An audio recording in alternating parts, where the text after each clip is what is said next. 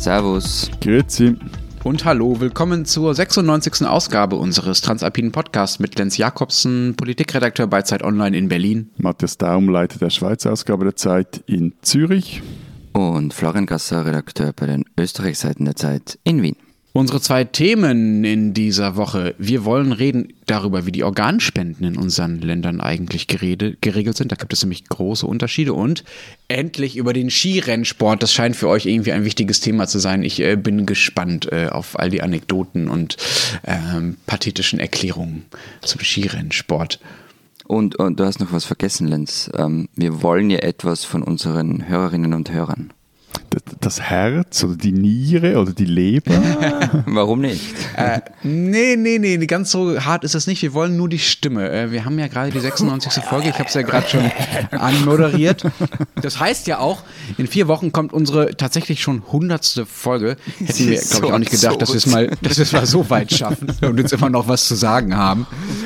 Und wir haben uns was Besonderes überlegt für diese hundertste Folge. Also eigentlich machen wir jetzt User-Generated Content, weil wir einfach zu faul sind, um eine eigene Sendung zu machen. Ja, warte mal ab, warte mal ab. Also ja, du hast auf eine Art recht. Also wir haben ja diese Mailadresse alpen.zeit.de, an die wir oft äh, Themenvorschläge oder auch äh, äh, böse oder liebevolle Korrekturen oder auch mal Lob bekommen.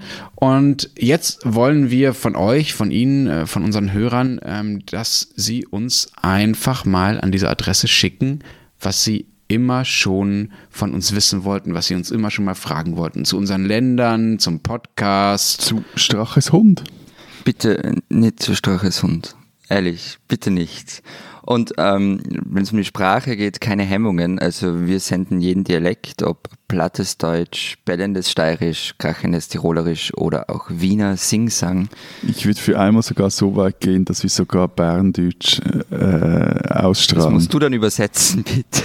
Oder auch Französisch und Italienisch oder Rätoromanisch. Wir, wir nehmen alles. Ob wir es dann wirklich verstehen und richtig verstehen, ist eine andere Frage. Aber schicken Sie uns diese Soundfiles. Das Wichtigste ist also im O-Ton, also nicht als Text, sondern als äh, Sprachnachricht, einfach kurz auf dem Handy aufnehmen vielleicht und uns äh, per Mail schicken. Fragen über unsere Länder, über den Podcast, äh, per Mail an alpen.zeit.de. Nicht länger als 20 Sekunden, damit wir es auch alles unterkriegen und zwar bis zum 12. Februar ungefähr. Und wir werden dann in der 100. Sendung, in der Jubiläumssendung, möglichst viel davon senden im Podcast und möglichst viel natürlich auch äh, beantworten oder besprechen oder uns verwehren oder was auch immer wir dann zu tun haben. Ja, und da geht, da geht geht die gute Idee flöten, dass wir mit dieser Sendung nichts zu tun haben. Genau. und ich habe auch gleich noch was, was äh, nicht wir allein tun können, sondern wo wir auch auf äh, euch, auf Sie, äh, auf die Hörer angewiesen sind. Und zwar sind wir im Rennen um den äh, Deutschen Podcastpreis, eine neue Veranstaltung in Deutschland. Dieser Podcastpreis wird per Hörervotum entschieden und äh, wir brauchen da also die Stimmen all unserer Hörer, die Stimmen von euch und von Ihnen. Und zwar unter www.deutscher-podcastpreis.com podcast.de und dann einfach nach unserem Podcast suchen auf der Seite äh, im Abstimmungstool und dann einfach für uns voten. Und ähm, dann hoffen wir, dass wir am Ende gewinnen und eine riesige Party feiern können. Ich glaube, die Preisverleihung ist in Berlin. Also, äh, vielen Dank dafür. Äh, das läuft noch ein paar Wochen. Wir werden jetzt natürlich andauernd und immer wieder daran erinnern. Stopp, stopp, stopp. Wir müssen jetzt schon noch eine Drohung aussprechen. Wenn, wir nicht, wenn wir nicht gewinnen sollten, dann streiken wir eine Woche es braucht ein Incentive, damit die Hörerinnen und Hörer für uns auch wirklich abstimmen. Es wird jetzt niemand für uns abstimmen, weil er noch Pause ist. Vielleicht auch nur, damit Matthias einfach mal eine Woche verschwindet und Florian nicht in Ruhe reden können. Aber lass uns mal zum ersten Thema kommen, nach diesen ganzen äh, internen Ankündigungen sozusagen. Organspende. Wir hatten dazu im Bundestag hier in Deutschland ja eine ziemlich äh, wichtige Entscheidung, so vor einer Woche war. Es war das doch keine Entscheidung, es bleibt alles beim Alten, oder? Na, es war schon eine Entscheidung, aber ja, es stimmt, es, es verändert sich tatsächlich nicht allzu viel. Aber das ist ja genau der Grund, weswegen äh, mich interessiert, äh, wie es bei euch so geregelt ist, weil das bei euch ja tatsächlich sehr, sehr anders geregelt ist, als das, äh, was man sich in Deutschland so traut oder auch nicht traut. Bei uns ist ja das Problem, ich weiß nicht, ob das bei euch ähnlich ist, dass laut aller Umfragen eigentlich ein großer Teil der Deutschen, 80 Prozent sind es ungefähr, Organspenden eigentlich positiv gegenübersteht, also theoretisch bereit wäre, auch Organe zu spenden. Aber nur 40 Prozent haben tatsächlich so einen Organspendeausweis, in dem dann drin steht, ob sie bereit sind zu spenden oder nicht. Das heißt, es gibt äh, viel weniger Spender als eigentlich Menschen zu Spenden bereit wären. Und das ist, gerade weil es in Deutschland ungefähr 10.000 Menschen gibt, die auf ein Spenderorgan warten, äh, natürlich ein großes Problem und es gilt halt, diese Lücke zu schließen. So, jetzt haben der Gesundheitsminister Jens Spahn von der CDU und der SPD-Gesundheitsexperte Karl Lauterbach, das ist dieser Typ mit der Fliege, ihr kennt ihn bestimmt alle, ähm, einen Vorschlag gemacht, die wollten eine sogenannte Widerspruchslösung einführen. Das heißt, jeder Deutsche wäre erstmal automatisch Organspender und müsste dem aktiv widersprechen, wenn er das eben nicht will. Das, ähm, ja, so wie bei uns halt, nicht? Äh, genau, das ist so, wie es bei euch in Österreich äh, hier schon ist, wäre es dann bei uns auch gewesen. Durchgesetzt haben sich Spahn und Lauterbach mit dem Vorschlag aber nicht, sondern es gab das noch ein anderes Lager, das so ein bisschen gemäßigter war. Die waren dafür, dass Ärzte, aber auch Bürgeramtsmitarbeiter regelmäßig ihre Patienten, also oder ihre Kunden, wenn man im Bürgeramt ist, daran erinnern, dass es äh, diese Möglichkeit der Organspende gibt. Moment, Moment, Moment, Moment. Moment. Also wie, wie, wie muss ich mir jetzt das vorstellen? Also wenn ich jetzt Deutscher wäre sagen wir, ich wäre sogar Berliner und ich würde jetzt... Dass du allein das schon vorstellen ja, kannst, ja, ja, das ist jetzt ein, ein großes Gedankenexperiment. Ähm, also wenn ich jetzt einen neuen Pass beantragen würde, wenn ich denn überhaupt einen Termin dafür kriegen würde in Berlin, also das ist ja schon mal die erste Hürde, dann fragen die mich jetzt, Herr Daum, wollen Sie, wollen Sie nicht mal eine Niere spenden? Ich will gerne nur einen Pass. Es klingt so ein bisschen wie die äh, Bürgeramtsvariante von äh, haben Sie eine Payback-Karte? also ja, tatsächlich, das ist, ähm, äh, ist ein bisschen skurril, aber es könnte natürlich trotzdem funktionieren, weil äh, die Zahlen, äh, die ich oben genannt habe, also diese, diese großer Teil der Deutschen, die eigentlich bereit wäre zu spenden, aber keinen Spendeausweis hat, ähm, weil die genau sich dadurch ändern könnten. Also dadurch, dass es den Leuten ins Gedächtnis gerufen wird, dass man das überhaupt machen kann. Dazu passt auch, dass an dem Tag, an dem im Bundestag diese Debatte war äh, zur Organspende in der vergangenen Woche, die Website, auf der man sich den Organspendeausweis bestellen kann, down war. Die war nicht erreichbar wegen Überlastung. Also das heißt, dass allein das Sprechen über das Weil Thema. Journalisten draufgeschaut haben. ja, ähm, du überschätzt unsere Branche. So viele sind wir dann auch nicht mehr. also allein das Reden darüber hilft offenbar schon, damit die Leute auf die Idee kommen, okay, ich mache das jetzt einfach mal.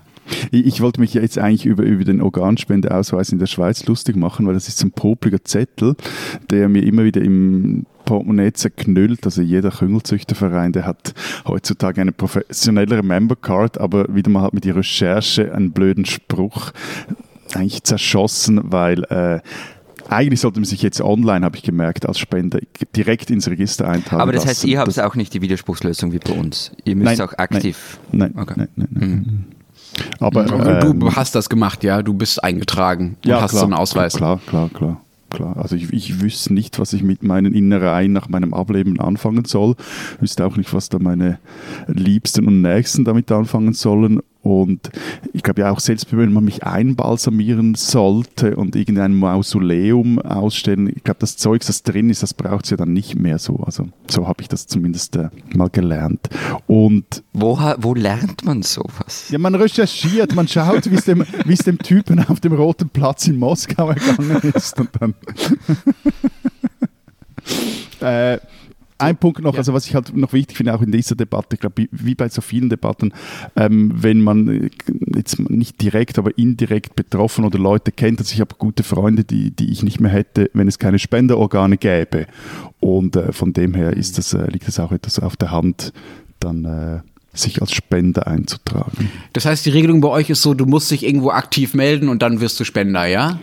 Genau, also momentan ist es so, dass du eben explizit dein Einverständnis zur Organspende geben musst oder deine Angehörigen müssen wissen, wie du darüber denkst. Also es kann auch so sein, dass du einfach mal deiner Frau, deinem Mann ähm, oder wem auch immer, äh, die, die ich dann ans Totenbett, äh, beim, am Totenbett steht, dem mal irgendwann mal gesagt haben musst, wie du zur Organspende stehst und die können dann gegenüber den Ärzten auch entscheiden, ähm, was dann mit eben deiner Leber, deinem Herz äh, oder was auch immer ähm, passieren soll. Aber das bedeutet auch für die Schweiz, also ist noch interessant, das sind nicht dieselben Zahlen, einfach Faktor 10 wie zu Deutschland, bedeutet halt aber auch hier, dass viel zu wenig Organe gespendet werden. Also rund 100 Menschen sterben jährlich in der Schweiz, weil sie kein neues Organ erhalten.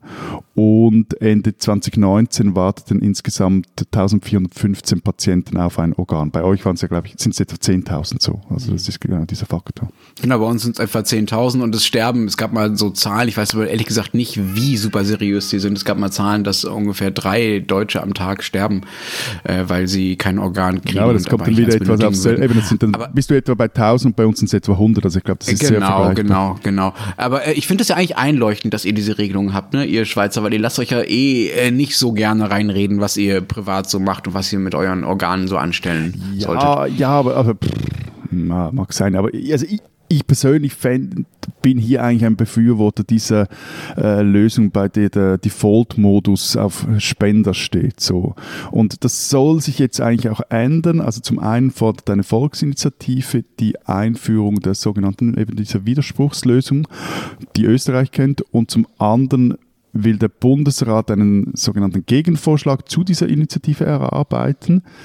Dabei soll, anders als bei der Initiative, auch klar geregelt sein, wie viel die Angehörigen der Verstorbenen mitzureden haben. Das ist im Initiativtext nicht wirklich erwähnt. Da geht's eben, es geht auch so etwas eine Abschreckung, dass man so gewisse Gegenargumente oder Ängste äh, davor ähm, beruhigen kann oder den Leuten nehmen kann. So. Äh, Florian, wenn ihr diese Widerspruchslösung schon habt, äh, was hat sich denn äh, dadurch geändert? Also diese vielen Toten, von denen Matthias und ich jetzt gesprochen haben, diese langen Listen und so weiter. Ist das bei euch besser geworden, äh, seitdem es die Widerspruchslösung gibt? Gibt es jetzt deutlich mehr Organspenden? Keine Ahnung. Äh, okay, hättest du es vielleicht rausfinden können, lieber Florian? Ähm, ich ich habe vom Streik, Entschuldigung, ich habe vom Streik erst, erst gesprochen, wenn wir den Podcastpreis nicht gewinnen. Das ist nicht Early Adopter. Nein, ähm, ihr tut es ja so, als ob diese Widerspruchslösung irgendwie was ganz was Neues wäre, dass man erst gestern rausgefunden hat, dass man das so machen kann. Aber ich habe deshalb keine Ahnung, weil es bei uns immer irgendwie schon so war. Also das geht zurück auf den Europarat der 1978 die Widerspruchslösung vorgeschlagen hat als Regelung über die Organentnahme bei Verstorbenen. Und viele Länder sind halt da gefolgt, also Frankreich, Italien, Schweden, Ungarn und eben Österreich. Und bei uns gilt das seit 1982. Also um ganz ehrlich zu sein zu euch zwei, ihr seid der Sonderfall, nicht wir. Ihr, ihr wart einfach wieder einmal obrigkeitsgläubig. Aber was ich. Äh, okay. Nein, aber was, was ich interessant finde, in dieser Debatte spielen ja auch die Kirchen immer wieder eine Rolle oder verschiedene Religionsgemeinschaften, deren Meinung dazu oder die Meinung deren Exponenten dazu. Also kurz gesagt, dass in einem derart katholischen Land wie Österreich das einfach so eingeführt wurde, ohne Kritik, das erstaunt mich etwas. Also, äh, weil du gesagt hast, sie spielen eine Rolle, sie glauben, dass sie eine Rolle spielen können. Ich finde nicht, dass die Kirche etwas angeht, aber. Ja, ja, aber ähm, sie, sie, sie reden mit. Ja, ja, ja, genau. Aber eben der Vollständigkeit halber kann man jetzt schon erwähnen, also die katholische Kirche hat mit Organtransplantation eigentlich kein Problem solange sie freiwillig ist und ähm, Organe nicht zum Handelsobjekt werden. Das hat Johannes Paul II. schon mal gesagt. Und es sei auch ein Akt der Nächstenliebe, das steht in der Enzyklika Evangelium Vitae. Mm, mit dem freiwillig, ich bin ja nicht so sicher, ehrlich gesagt. Also ich, äh, sagen wir so, ich persönlich als Betroffener fände eine Widerspruchslösung auch besser, weil ich äh, das, was du beschreibst, Matthias, auch wichtig finde, dass es einfach mehr Organspenden gibt und dass Menschenleben gerettet werden. Ich finde aber, sagen wir mal, auf einer abstrakten politischen Ebene finde ich das einen ganz schön krassen Eingriff. Ähm, diese Regelung, also diese Widerspruchslösung, die ihr da äh, habt, Florian, und die bei uns diskutiert wird in Schweiz und in Deutschland jetzt abgelehnt wurde, die bedeutet ja eigentlich, dass äh, dein Körper per Default quasi quasi, also per Grundeinstellung nach dem Tod der Gemeinschaft gehört und du aktiv dagegen vorgehen musst, um das zu verhindern und dass quasi der Staat Zugriff auf meinen Körper hat und ich etwas dagegen tun muss, um das zu verhindern. Das ist eigentlich doch die Definition von totalitär, oder? Es, der Staat hat Macht über alles, auch über meinen Körper. Äh, totalitär? Ernsthaft? Also, ja, totaler Machtanspruch. Bis, bis, bis in meine Fingerspitzen rein, sozusagen, bis in meine Nieren rein. Äh, ja, bei den Nieren schon, aber ich meine, erstens einmal, es ist ja nicht der ganze Körper, wie, wie Matthias gesagt hat, du kannst dich dann auch noch immer einbalsamieren lassen. Sie nehmen, es werden halt vielleicht ein paar Organe rausgenommen. Also totalitär finde ich es nicht und vor allem, also das finde ich ehrlich gesagt absurd fast schon. Und du kannst ja jederzeit, also idealerweise sollte es noch am Leben sein, ähm, dem Ganzen widersprechen. Deswegen heißt es ja Widerspruchslösung. Ja, trotzdem, also ich finde sozusagen der Gedanke, dass äh, man erst etwas tun muss, damit man äh, damit ich persönlich nicht zur Verfügungsmasse der Gemeinschaft, Gemeinschaft werde. Du wirst sehen, deine Persönlichkeit ist weg, wenn das passiert. Die ist futsch. Da ist nichts mehr da. Ja gut, aber das ist doch meine Entscheidung. Also mein Körper gehört ja, also gehört ja mir sozusagen. Da kann ich ja erstmal darüber bestimmen. aber sozusagen. du bist nicht ich, mehr normaler, normaler liberaler Selbstbehalt, aber vielleicht habe ich auch zu viele Liberalismusbücher in den letzten Jahren gelesen, als dass mich da irgendwie in mir sich noch irgendetwas regt, äh, dass da, dass, das dagegen ist. Und ich finde auch von der praktischen Seite spricht ja sehr viel dafür, aber irgendwie so, so philosophisch finde ich echt, finde ich es echt ganz schön grenzwertig. Ja, aber eben, aber dann muss man auch nochmal schauen, also wann kommst du überall, überhaupt als toter Organspender in Frage? Also das ist ja nur dann, wenn du in einem Spital, in dem es eine Intensivstation gibt, stirbst. Na, also, aber ja, okay. Mhm. Es gibt nee, schon andere Möglichkeiten. Ja, aber das, Hanno, muss, aber ja. das muss recht zügig gehen. Also wenn du jetzt ja. zu Hause stirbst oder irgendwie äh, tot umfällst und, und äh, da, da geht es nicht schnell genug, dann äh, will niemand mehr dein Herz, deine Niere oder was auch immer. Also äh, die Chance ist groß, dass entweder du, wenn du chronisch krank bist, oder auch deine Angehörigen sich Zeit haben, um sich solche Gedanken durch den Kopf gehen lassen. Weil eben, also was ich auch gelesen habe, auch bei Österreich, auch wenn es eigentlich so ist, ihr habt ja eigentlich eine, eine knallharte äh, Widerspruchslösung, aber da wird ja niemand einfach aufgeschnippelt gegen den Willen der Angehörigen und äh, die Chirurgen und Transplantationsmediziner sagen dann mal, so jetzt machen wir da mal auf, wir dürfen das. Ja, ja, nein, nein. Genau, das, das wäre auch meine Frage, Florian. Was muss ich denn tun, wenn ich jetzt sage, äh, sorry, ich möchte bitte nicht, dass ihr äh, mit meinem Körper äh, rumschnippelt, äh, nachdem ich tot bin? Was muss ich tun, um das zu verhindern, die Organspende? Also du, du hast mehrere Möglichkeiten. Du kannst äh, zum Beispiel einfach in den Ausweis, den du immer bei dir so einen Zettel reintun, in dem du das erklärst und sagst, ich will das nicht. Du kannst es aber auch mündlich tun, also zum Beispiel vor Angehörigen. Ähm, und wenn du aber auf Nummer sicher gehen willst, ähm, dann gibt es das Widerspruchsregister, da kann man sich eintragen lassen. Und die Krankenanstaltungen sind verpflichtet, vor einer Organentnahme da reinzuschauen, ähm, ob dieser hirntote Patient, bei dem sie jetzt, keine Ahnung, das Herz raus tun wollen noch, ob der da drinnen steht. Und wie viele Leute stehen da drin? Wie viele Österreicher haben sich registrieren lassen als Anti-Organspender, als Also ich, ich habe Nicht-Organspender? ehrlich gesagt jetzt ganz schnell nur nach einer Zahl gesucht, die war aus 2016, ähm, da waren es knapp 36.000. Und bei allen anderen äh, darf der Körper einfach geplündert werden, weil das ist, das sind ja, das ist ja nur, weiß ich nicht, ein, zwei, drei Prozent, irgendwas in dem Bereich, ne? Genau, also an und für sich ja, wobei man, also in, der- in der Praxis in Krankenhäusern ist es schon so, dass man mit den Angehörigen vorher redet drüber, aber verpflichtet ist man eigentlich dazu nicht. Äh, Hast du widersprochen? Gäh, wozu denn? Ich brauche das ja nicht mehr dann, das Zeug. Und jemand, und eben, da bin ich schon bei Matthias, also, und wer anderer kann es vielleicht ganz gut gebrauchen. Und äh, dass es bei euch darum keine Debatten gibt, liegt daran, dass die Regelung so alt ist oder dass selbst der Papst dafür ist? Oder warum, kannst du dir erklären, warum es da so ein Ungleichgewicht gibt zwischen unseren Ländern? Also bei uns war es echt ein Riesending und bei euch ist es irgendwie schon lange erledigt. Ja, also ähm, ich, ich weiß es einfach nicht. Also in meiner Lebenszeit war das einfach so gut wie immer schon da. Und ähm, ich, ich habe so ein bisschen einen Verdacht auch, ich glaube, die meisten Menschen wissen einfach nichts von dieser Widerspruchslösung, beziehungsweise das ist einfach so zur Normalität geworden, seit, ich meine, es ist seit fast vier Jahrzehnten so, wozu also noch groß diskutieren drüber. Ihr seid, ihr seid einfach wirklich großartige Katholiken. Also über die unangenehmen Dinge, da wird lieber ge geschwiegen drüber. Na, wieso? oder, oder wir machen sinnvolle Dinge und brauchen ja nicht noch ständig Debatten drüber führen. Könnte man so sehen. Dann sag doch nochmal, Also, Florian, äh, bringt das ja. Ganze denn was? Also führt das dazu, dass am Ende mehr Leute überleben, dass mehr Organe transplantiert werden? Also ich habe da so eine Zahl äh, gefunden aus äh, dem Jahr 2018. Da wurden 795 Organe verpflanzt. Ähm, auf Platz 1 war die Niere und davon, ähm, von den 400 Nieren waren ungefähr 70 Lebensspenden. Also der Spender war nicht tot. Gleichzeitig standen in dem Jahr 826 Leute auf der Organwarteliste. Also es waren mehr Leute auf der Warteliste, als, als Organe äh, verpflanzt wurden. Und ja, also von denen sterben auch manche, während sie darauf warten. Und es ist also nicht so, dass man glauben sollte, mit der Widerspruchslösung wäre das Dilemma gelöst, dass man zu wenig Organe hat. Diese Schweizerin sollten Sie kennen. Die Zürcher Michelle Halber ist heute 34 Jahre alt und aufgewachsen ist sie aber bei einer drogenabhängigen Mutter und später dann als Teenager lebte sie bei streng religiösen Pflegeeltern. Nachlesen konnte man ihre Geschichte vor einigen Jahren in ihrer Autobiografie mit dem Titel Platzspitzbaby. Der Platzspitz, das muss man hier vielleicht wissen oder sagen oder erklären, war der Park hinter dem Landesmuseum in Zürich, also gleich beim Hauptbahnhof, wo sich so von Mitte, Ende der 80er Jahre bis Anfang der 90er Jahre eine offene Drogenszene breit machte, der sogenannte Needle Park.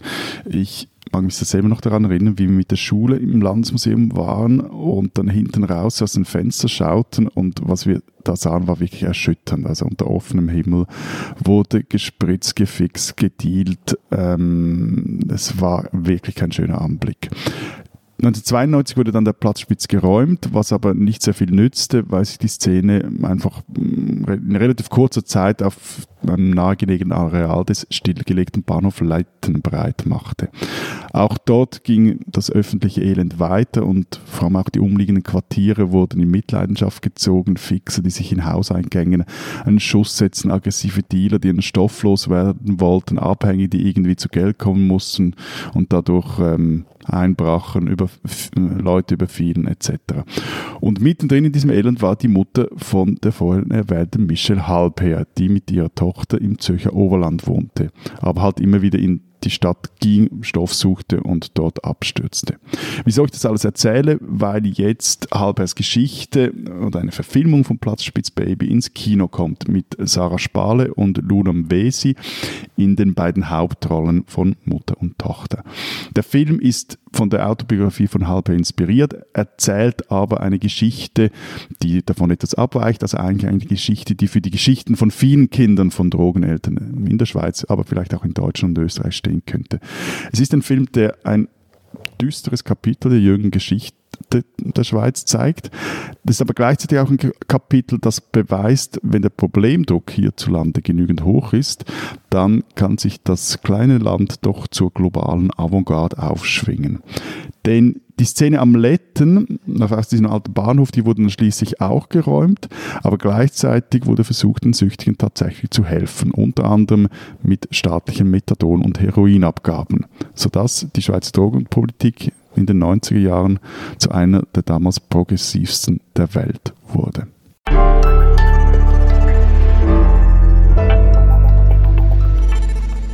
Unser zweites Thema, der Skirennsport. Das scheint ja gerade in diesen ein, zwei Wochen im Januar äh, besonders äh, wichtig zu sein. Was ist da los? Helft ihr mir äh, Flachlandlein mal auf die Sprünge? Ernsthaft? Schon wieder? Also, bist, ja, bist mich verarschen? ja, bitte. Ich dachte, das ist das Prinzip dieses Podcasts, dass ich von euren ja, Ländern keine Ahnung habe und ihr euch darüber empören könnt. Das wirst du doch kennen. Ich meine, alles andere ist zweitrangig. Äh, ja, okay. Und das sind so Skirennen, ja? Oh, ja, ey. Und äh, die sind äh, warum jetzt wichtig? Das, also bisher hast du einfach nur so Orte in den, in, den, so in den Raum geworfen. Das ist so Fußball. Da gibt so, wieso geben wir nicht einfach allen 22 einen Ball? Da müssen sie sich nicht mehr um den Ball streiten. Hey, dass manche Sportarten beliebter sind als andere. Wir können auch gerne mal über Snooker oder Dart reden oder endlich mal wieder über Biathlon. Dass ihr immer eine Waffe dabei haben müsst, wenn ihr auf Schienen steht, das ist eine andere Geschichte. Aber hey, ihr seid die mit den Waffen zu Hause. Aber was interessant ist, dass der liebe Vormann wieder nur ein Rennen erwähnt hat. Ja, logisch. Geht, ja, junger es Mann, gibt aber nur es geht, eines. Äh, junger Mann, es geht um zwei. Du schlechter Verlierer, du hast einfach die, die Niederlage vom vergangenen Samstag am Lauberhorn noch nicht verarbeitet. Schließlich gab es für euch Österreicher nichts und der Kugelblitz Beat Feutz aus dem Emmental hat euch wieder mal vernichtend geschlagen. Sogar die Deutschen war ja besser als ihr. Die wurden wenigstens Dritter. Also Lauberhorn, diese so, so eine Retro-Strecke, die an vergangene Zeiten erinnert im Berner Oberland. Also ja, eh okay, come on. Eh, Panorama ist schön, aber sonst gut. Aber ich meine, Kitzbühel, ganz ehrlich, das ist der Super Bowl des alpinen Skisports. Mausefalle, Steilhang, Seidelalm, Hausbergkante. Und es ist so steil wie sonst nirgendwo. Ich meine, da werden Mythen geboren.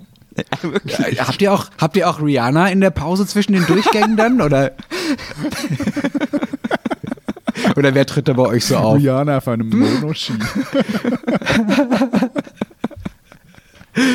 wer hat denn jetzt bei diesen äh, ach so wichtigen äh, Rennen, wer hat denn, denn diesmal die nationale Ehre der Österreicher und Schweizer gerettet? Habt ihr denn jeweils eure Heimrennen gewonnen? Das eine ist erst noch. Jetzt, äh, äh, Mann, konzentrier dich mal. Also, vergangenes Wochenende war Lauberhornrennen. Nächstes Wochenende ist Kitzbühel, Hahnenkammrennen. So. Und wenn ich okay, die aktuellen danke. österreichischen Skifahrer namentlich kennen würde, dann könnte ich dir jetzt auch diese Frage beantworten. Okay, das heißt, du pöbelst mich hier an, weil ich keine Ahnung vom Skirennsport habe und Richtig. dabei Dabei hast du selber keine Ahnung, wer da mitfährt, ja? Richtig. Ähm, Ja. Auch das ist Katholizismus. naja, da, schau, also ähm, wir haben ja über meine mäßige Sportbegeisterung uns schon öfter köstlich amüsiert und so Fußballverbot, haha. Und also ganz ehrlich, ich verstehe die Faszination von Skirennen. Ich habe auch viele gesehen, live und im Fernsehen. Aber irgendwann hat man dann halt auch die Skirennen gesehen. Also ich kenne zwar schon Leute, die das seit 30, 40, 50 Jahren machen und sich jedes Skirennen anschauen, aber für mich war es halt irgendwann genug. Das finde ich auch ein Unterschied übrigens zum Fußball, ne? Also ohne das jetzt äh, gewichten zu Nein, wollen. nein, nein, nein, aber, nein, nein. ähm, Also jetzt Nee, Moment, Moment, weil es ist halt einfach immer die gleiche Strecke, die gefahren wird. Ja, Ah ja, also Fußball immer ist immer Berge, ein anderes Spiel. wird. Ja, ja, ich weiß schon. Genau, immer ein anderes Ja. Spiel. Aber das heißt, du schaust gar keine Rennen mehr? Nein, also zufällig vielleicht mal. ich muss ja ganz ehrlich sein, also mir geht's ähnlich. Früher war das für mich doch so ein prima Samstagmorgenprogramm. Äh, Noch etwas Skirennen schauen, Frühstücken dazu, Kaffee trinken. Aber irgendwie packt mich das nicht mehr so richtig. Vielleicht, ähm, wahrscheinlich ist es, dass mir einfach die Zeit dafür zu schade ist. Vielleicht liegt es aber auch daran, dass zum Beispiel in diesem Winter also hier in Zürich noch nie Schnee lag.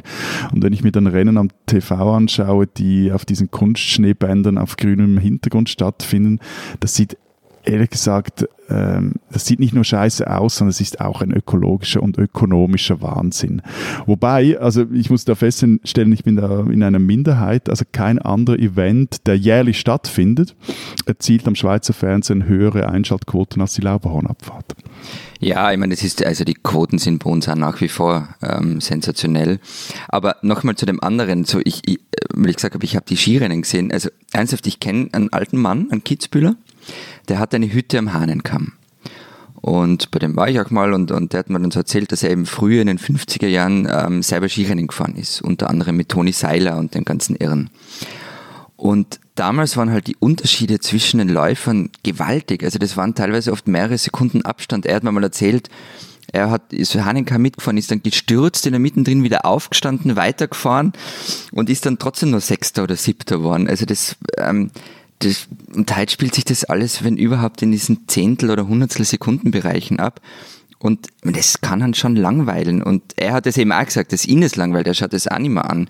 Und die richtigen Schlachten, die finden halt nicht mehr auf der Piste statt. Und das Unterhaltsamste, wenn ich dann zufällig mal dazu komme, Skirennen zu schauen, ist halt am Ende dann doch der ORF-Co-Kommentator Armin Assinger. Überrascht mich ja jetzt, überrascht mich ja jetzt ein bisschen, dass äh, Florian, dass du dich nach Schlachten sehnst, aber äh, gut, vielleicht kommt auch daher Ja, der es- Mittelalter-Fable. aber stört euch das eigentlich nicht? Das frage ich mich immer, wenn ich, wenn ich äh, Skisport gucke, aber äh, generell auch ehrlich gesagt Wintersport, dass bei eurem Nationalsport, also bei diesem beim beim Skirennsport, eigentlich nur so ein paar Länder mitmachen. Das ist ja wirklich sehr beschränkt. Das ist ja fast so schlimm wie beim Bobsport mit den Deutschen, wo auch irgendwie nur drei Nationen mitmachen. Es ist uns ziemlich egal, um ehrlich zu sein, weil wir sind die besten Skifahrer der Welt und es reicht. Und allein deine Frage ist deutsche Großkopfigkeit. Dass die Welt klein, dass, dass die Welt klein ist, ist Ja. dann egal, ja. Okay. Hm. Wobei, äh, darf ich da noch etwas mal anmerken? Hast du, Na, Ich mach's trotzdem. Hey, wieso wird der so unrund, sobald es um ich genau Schnee, weiß, was jetzt um kommt. Berge und so Hast du, hast du mal jüngst auf die Nationenwertung geguckt? Ich habe nicht draufgeschaut, aber du hast mir einen Screenshot davon geschickt und zwar mehrfach. Seit 30 Jahren, das muss man hier eben auch sagen, seit 30 Jahren steht die Schweiz da wieder mal zumindest vorläufig auf Platz 1. Und, und wo lebt der Beat Feutz? In der Nähe von Innsbruck. Der wäre ohne Österreicher gar nichts. Genauso wie viele andere Skifahrer nicht, weil die alle auf unseren Skischulen, zum Beispiel in Stamms, ausgebildet werden. Also, ja. Ich bin echt, also euch, ich bin echt ein bisschen sprachlos. Also ich, ich ir- ironisiere hier irgendwie so rum bei dem Thema, aber euch scheint das irgendwie ernsthaft wichtig zu sein, ja? Also so definiert ihr euch so ein bisschen. Wir haben ja oft über Patriotismus geredet und so, ja? Also Skirennsport, ja? Also äh, nochmal zum anderen zurück, ich kokettiere ganz gern damit, dass mir dieses ganze Sportding und so egal ist, aber wenn ich so... Klingst gerade etwas anders, wenn ich das ja, genau. Ja, ja, ja, na eben. Also wenn ich so drüber nachdenke und ehrlich zu mir bin und das sagt es halt bitte nicht weiter, ich befürchte, dass es mir wichtiger ist, als ich es mir selber eingestehen möchte. Ähm, Und ich kenne ja auch viele von diesen ganzen Geschichten, also zum Beispiel den Höllenritt von Franz Klammer bei den Olympischen Spielen 76 in Innsbruck oder die Geschichte vier Jahre davor, als, als Klammer in Japan bei den Olympischen Spielen disqualifiziert worden ist wegen der Amateurregel und dann in Wien von Bundeskanzler Bruno Kreisky und 100.000 Menschen empfangen wurde. Also diese Geschichten kennen bei uns jeder oder ich habe eben Petra Kronberger und Anita Wachter, die irgendwie Stopp, alles stopp, zusammengewonnen stopp. haben. Ja, Zwischenfrage. Warst du je live an einem Skirennen? selbstverständlich. Aha, okay. Nee, das ja, war ja, ich ja. nie. Also ja, der Pachakofli war Ah, ja okay. bei mir vor der Ja. Tür. Ähm, Okay, sorry. Und äh, auch äh, das, die Rennen von Hermann Mayer, kennt Sie diese Geschichte von 1998? Auch ich habe die Bilder vor Augen, mein Freund. Äh, Die ja, Bilder genau. vor Augen, wie er abhebt in dieser Kurve und so wie Genau, ein 40 Kampfflieger Meter weit durch die fliegt. japanischen Lüfte kamikaze-mäßig auf die Piste knallt. Genau, naja, neben der Piste hinkt halt durch den Zaun durchfliegt und, ähm, und dann eigentlich unverletzt wieder aufsteht, in die Kamera winkt und wie viel, ich glaube zwei oder drei Tage später dann Gold im Super-G gewinnt. Ja, er war ja der Herminator. Also ich meine, Er war der Herminator, genau. Und, ähm, und ja, also diese Geschichten kennt man. Und deshalb gab's und weil es so wichtig ist in dem Land und eben selbst Menschen wie mich auf irgendeine merkwürdige Art und Weise berührt, gab's ja auch diesen seltsamen Aufschrei im Land, als vor ein paar Jahren kam so Missbrauchsvorwürfe gegen frühere Skistars und Trainer. Und ähm, da gab es eine richtige Kampagne gegen diese Journalisten, die das damals recherchiert haben. Und die Kronenzeitung, notabene ein Sponsor von der Skimannschaft, ist Sturm gegen diese Berichterstattung gelaufen. Hm, klar, es ist halt immer schwierig, wenn das Nationalheiligtum Genau. angegriffen wird. Ne? Genau. Auch wenn es sehr zu Recht sein mag, wie in, wie in diesem Fall. Was ich mich noch interessiert, das Ganze ist ja nicht nur äh, offenbar, ähm, sagen wir mal, sehr wichtig für eure Identität, es ist ja auch einfach ein unglaublich gefährlicher Sport. Also da so runter zu rasen, so. sterben ja auch Leute. Und Da gibt es aber keine Diskussion drum, ne? Bei Formel 1 immer mal Nein, wieder, doch, bei, doch, doch, doch, doch, Skirennen. doch, ne? doch, Also doch, die wie- Diskussionen gibt schon. Also, ich meine, du schaust, ich meine, kurz ausgeholt, du schaust halt Menschen zu, die ihr Leben riskieren. Und ich meine, wer auf zwei Bretteln mit mehr als 100 Stundenkilometer da runter donnert, der ist halt wirklich nicht so defensiv unterwegs. Und kennen Sie das Lied Das Lebe der Sport von Reinhard Fendrich? ja, sicher. Soll ich singen? Na, bitte nicht. Okay, gut. Ja, obwohl, doch, sing, komm. Es lebe der Sport. Aber das ist nicht so ein lustiges Lied zu Das singen, weil nicht es, nein, singen. weil, Also es, nein, weil es hat so, so, so blöde Pausen dazwischen. Das Genau, aber es gibt diese eine Strophe, ähm, da heißt es, Weltcup-Abfahrtsläufe machen er mal ein bisschen müde, weil er ist abgebrüht. Wenn ihm dabei irgendwas erregt, dann nur wenn es einen ordentlich zerlegt, ein Sturz bei 120 kmh entlockt ihm ein erfreutes Hoppala und liegt ein Körper regungslos im Schnee, schmeckt erst so richtig der Kaffee. Und das ist, und diese Dinge, also das kann man sagen, okay, das ist jetzt lustig, aber das ist halt alles auch passiert. Also Ulrike Meyer ist 1994 bei der Kandahar-Abfahrt in, in Garmisch-Partenkirchen gestorben.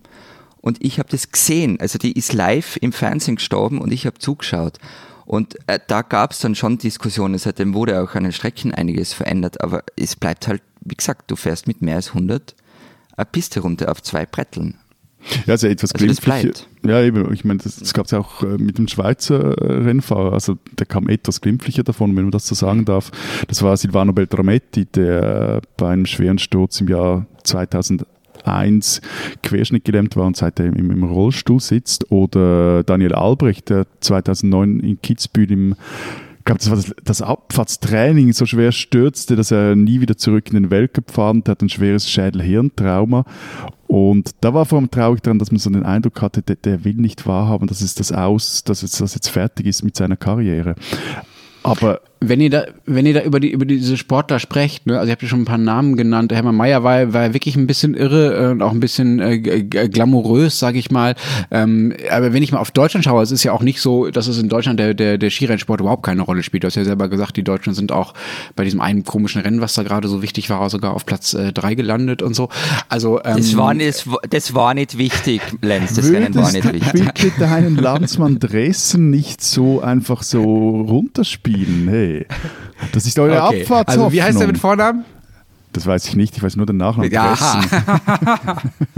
Auf jeden Fall ähm, gibt es natürlich auch in Deutschland Skirennsportler oder überhaupt äh, ist Wintersport ja auch wichtig. Ich habe ja, glaube ich, schon ein paar Mal Thomas, erzählt, dass Thomas, ich, der heißt dass Thomas, ich, der heißt Thomas, Thomas. Dresen, dass ich ähm, auch ganz gerne Biathlon gucke zum Beispiel. Und die deutschen Wintersportler, die sind so im Vergleich zu den, sagen wir mal, den Fußballern zum Beispiel, ähm, so ziemlich unglamourös. Das sind oft so Leute, die irgendwie kommen halt aus bergigen Regionen. Also in Deutschland ist das dann oft die Provinz, ähm, sind oft Sportsoldaten, haben relativ unglamouröses Leben, sprechen einen krassen Dialekt so und haben was sehr, sagen wir mal, bodenständiges im Vergleich zu den sonstigen Sportlern. Ich erinnere mich so an Katja Seitziger, Martina Ertel, Laura Dahlmeier, so, das sind so die, diejenigen, die in, in Deutschland da einfallen. Wer ist es denn, wie sind die denn bei euch so drauf? Wenn der Lenz Also etwas in ja. sich geht, dann, dann, dann entdeckt er den, den, den Ja, Skisportler logisch. in sich. Ja, Natürlich. Ja, ich ganz anders als Florian, Ja. ich gucke ja alles, ja. Also ich guck bestimmt mehr Skirennen als, als ihr beide zusammen. Aber ähm, das ist, hat mehr was mit meiner äh, psychischen Verfasstheit zu tun, als damit, dass mich das wirklich interessiert. Ähm, aber bei euch, wenn die bei euch so riesige Stars sind, äh, sind das dann auch andere Typen? Also verändert das diese Leute? Sind das bei euch, äh, keine Ahnung, sind die groß bei Instagram und essen die auch Goldsteaks wie unsere äh, Fußballer in der Bundesliga? Ähm, ob sie Goldsteaks essen, das weiß ich nicht. Bei Instagram sind sie heute sicher fast alle. Aber ich muss so sagen, also ich wurde ja in der Ära von Pirmin Zurbrücken und Vereni Schneider skisportmäßig äh, sozialisiert. Das waren damals die großen Stars. Der eine aus dem Wallis, recht religiös, die andere aus dem Glarnerland, sehr bodenständig. Die hat übrigens dann auch mal gesungen. Ein Kaffee am Pistenrand. Aber lustig. Toll. Gell, super. Nein, aber lustig waren damals eigentlich andere. Also zum Beispiel der kratzbeißige Peter Müller, der es bis heute nicht verwundert hat, dass nicht er, sondern eben Zurbrück zum Liebling der Nation wurde und äh, der immer wieder gegen diese verdammten Berger austeilt und eben bis heute, also er selber war aus Adliswil, das ist ein Vorort von Zürich. Am Samstag war da im Tagesanzeiger wirklich ein herrliches Interview mit dem. Ich muss das kurz zitieren. Für die anderen Schweizer waren meine Siege fast wie die Todesstrafe. Da war ein Zürcher, der den Berglern um die Ohren fuhr. Das ging doch nicht. Die, also die Zürcher, sind ja nur dafür da, den Berglern das Geld in die Region zu bringen. Oder noch bekannter und, und also der glamouröseste Skifahrer, den die Schweiz je hatte, das war Bernhard Russi. Den habe ich Da wären wir bei Schlachten. Franz Klammer gegen Bernhard Gut, kommen Russi. wir später vielleicht noch Ja. dazu. Aber Bernhard Russi, also den habe ich jetzt nie live am TV ähm, Funk gesehen, da bin ich zu jung für. Aber der, der war auch nach seinem Karrierenende ein, ein schweizweit geliebter Sonnyboy. War 30 Jahre lang Co-Kommentator am Schweizer Fernsehen, machte Werbung für den Bergbauern Ferrari, also für Subaru. Und äh, dabei, der hat jetzt, das, der ist wirklich ein Phänomen. Der Typ hat so ein wahnsinnig gutes Image. Quer, wen du fragst, egal wen. Also auch in, in, in urbanen Gefilden. Auch, auch ich finde ihn, wenn du den siehst, der ist einfach sympathisch. Dabei lässt er bis heute für die FIS in allen möglichen Ländern irgendwelche Wälder abholzen und Abfahrtspisten planieren, damit irgendwelche Autokraten wieder mal ihre Olympischen Spiele durchführen können. Aber der kann dir sogar diesen Scheiß verkaufen. Also es gab wirklich, der, der ist wirklich ein Phänomen. Also vor zwei Jahren gab es einen Doc. Ist das euer Franz Beckenbauer? Ja, aber ich glaube ohne die ganzen Steuertricks. Aber da bin ich mir jetzt nicht ganz sicher. Aber würde ich jetzt mal sagen. Es ist wirklich ein Phänomen. Also vor zwei Jahren gab es einen Doc-Film über ihn, im, über Russi im, im Schweizer Fernsehen, in dem er auch über seine tragische Familiengeschichte sprach. Und Sorry, ich muss nochmals kurz zitieren, aber der Anfang dieses Films, was er da sagt, das ist, das zeigt eigentlich alles, oder sagt sehr viel. Der Film hatte übrigens über 50 Prozent, fast 50 Prozent Einschaltquote, als er erstmals ausgestrahlt wurde. Also Zitat, mein Vater ist gestorben, als ich ihn am meisten gebraucht hätte. Meine erste Frau kam in einer Lawine ums Leben. Meine kleine Schwester ist seit frühester Kindheit schwerst behindert. Mein einer Bruder starb völlig unerwartet innerhalb von Stunden an einer Infektion. Mein anderer Bruder war ein riesiges Skitalent, hat aber seinen Weg im Leben nie gefunden. Also es ist auch so dieses, diese, dieses Zusammenkommen von dieser, diesem, also jetzt in dieser Figur, dieses hochtragisch Private, das er aber lange Zeit auch unter Verschluss hielt und auf der anderen Seite diese, äh, dieses Können, das er auch hat, oder dieses Bewusstsein, dass Sportler auch Medienfiguren sind. Ähm, das, also der, der war vielleicht sogar so etwas ein, ein, ein, ein Roger Federer de- des Skisports in seiner Außenwirkung, der er auch sich sehr bewusst war.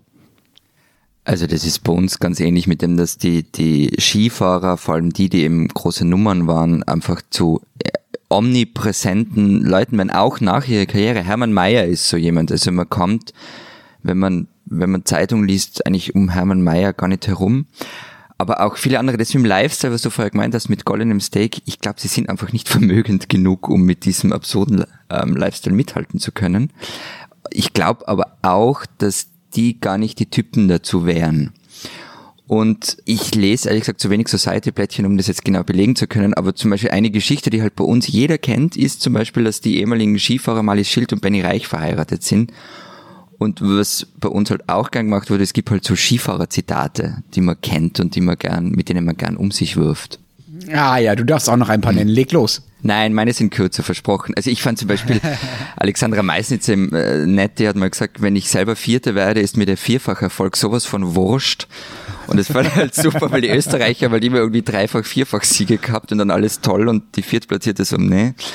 Und äh, Marcel Hirscher, damit wir den Namen auch mal erwähnen, hat, hat auch mal gesagt, ähm, nur weil ich Skifahrer bin, bin ich nichts Besseres. Viele Menschen leisten Großartiges, egal in welchem Bereich. Ich kann halt gut Skifahren. Und das fand ich irgendwie recht sympathisch. Aber auch etwas langweilig. Jo eh. Die spinnen, die Deutschen. Lars Eidinger spielt seit zwölf Jahren Hamlet, seit fünf Jahren Richard den Dritten und ungefähr ebenso lange spielt er die Rolle seines Lebens, nämlich jene von Berlins beliebtesten Schauspieler-Hipster Everybody Loves Lars. Jetzt hat Lars Eidinger eine Tasche designt. Sie sieht ein wenig aus wie die in angeblich in Deutschland sehr berühmte Aldi-Plastiktüte, haben wir mir gesagt. Nur, kleines Detail, sie ist aus Leder und kostet schlappe 550 Euro. Finde sogar ich als Schweizer recht viel für so eine lumpige Tasche. So, aber Eidinger hat mit seiner teuren Pseudoplastiktüte nicht nur quasi ein, ein Symbol de, des ärmlichen Deutschlands äh, aufgepimpt. Nein, er hat auch Armut inszeniert in der Werbekampagne dafür. Also er steht da in abgehafteten Klamotten und mit hängenden Schultern, äh, die teure Tüte in der Hand, lässt er sich abbilden oder da liegt ein Obdachloser auf dem Boden mit der Tüte über dem Kopf. Na gut, okay. Also offenbar waren Eidinger und die Taschenmarke Bre, mit der er kooperiert, der Meinung, dass das nicht nur okay ist, sondern vielleicht ästhetisch, Bilder sehen eigentlich gut aus, so, aber sie fanden das sogar witzig. Also witzig, sich über die Armut anderer Leute lustig zu machen. Hm. Jetzt ist es halt aber einfach so, lieber Herr Eidinger, lieber Lars, liebe, liebe Berliner Hipster, Meines Wissens aus der reichen Schweiz sucht sich kein Obdachloser aus, sein Hab und Gut in Plastiktüten rumzutragen. Armut ist auch für Berliner kein Stunt, sondern ich will mal sagen, eher eine Bürde. Und ich weiß auch nicht, aber diese PR-Bilder und diese doofe Aldi-Tüte, die sind nicht, nicht nur sauteuer, sondern das ist purer Klassismus. Ihr spinnt doch, ihr Deutschen.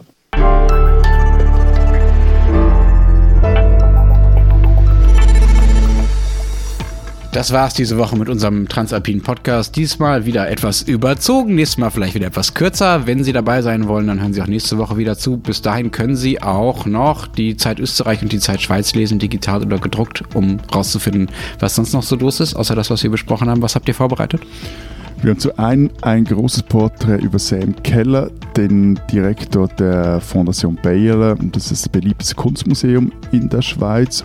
Und ich habe ein Interview mit dem Chef der alternativen Bank der Schweiz geführt, in der er erklärt, wie man Bankgeschäfte machen kann, ohne Dreck, Blut oder Erdöl an den Händen zu haben. Und bei uns schreibt Robert Miesig einen großen Text darüber, wie Enttäuschung zunehmend zur zentralen Triebfeder für politisches Handeln geworden ist und warum Enttäuschte sich zumeist populistischen Gruppierungen zuwenden. Und er nennt diesen Text die Enttäuschungsgesellschaft. Aber Hauptsache hat eine Aldi-Tüte für 550 Euro. Das würde helfen, jedem Enttäuschten. Wir hören uns nächste Woche wieder. Bis dahin sagen wir. Vielen Dank. Es lebe der Sport. Und tschüss.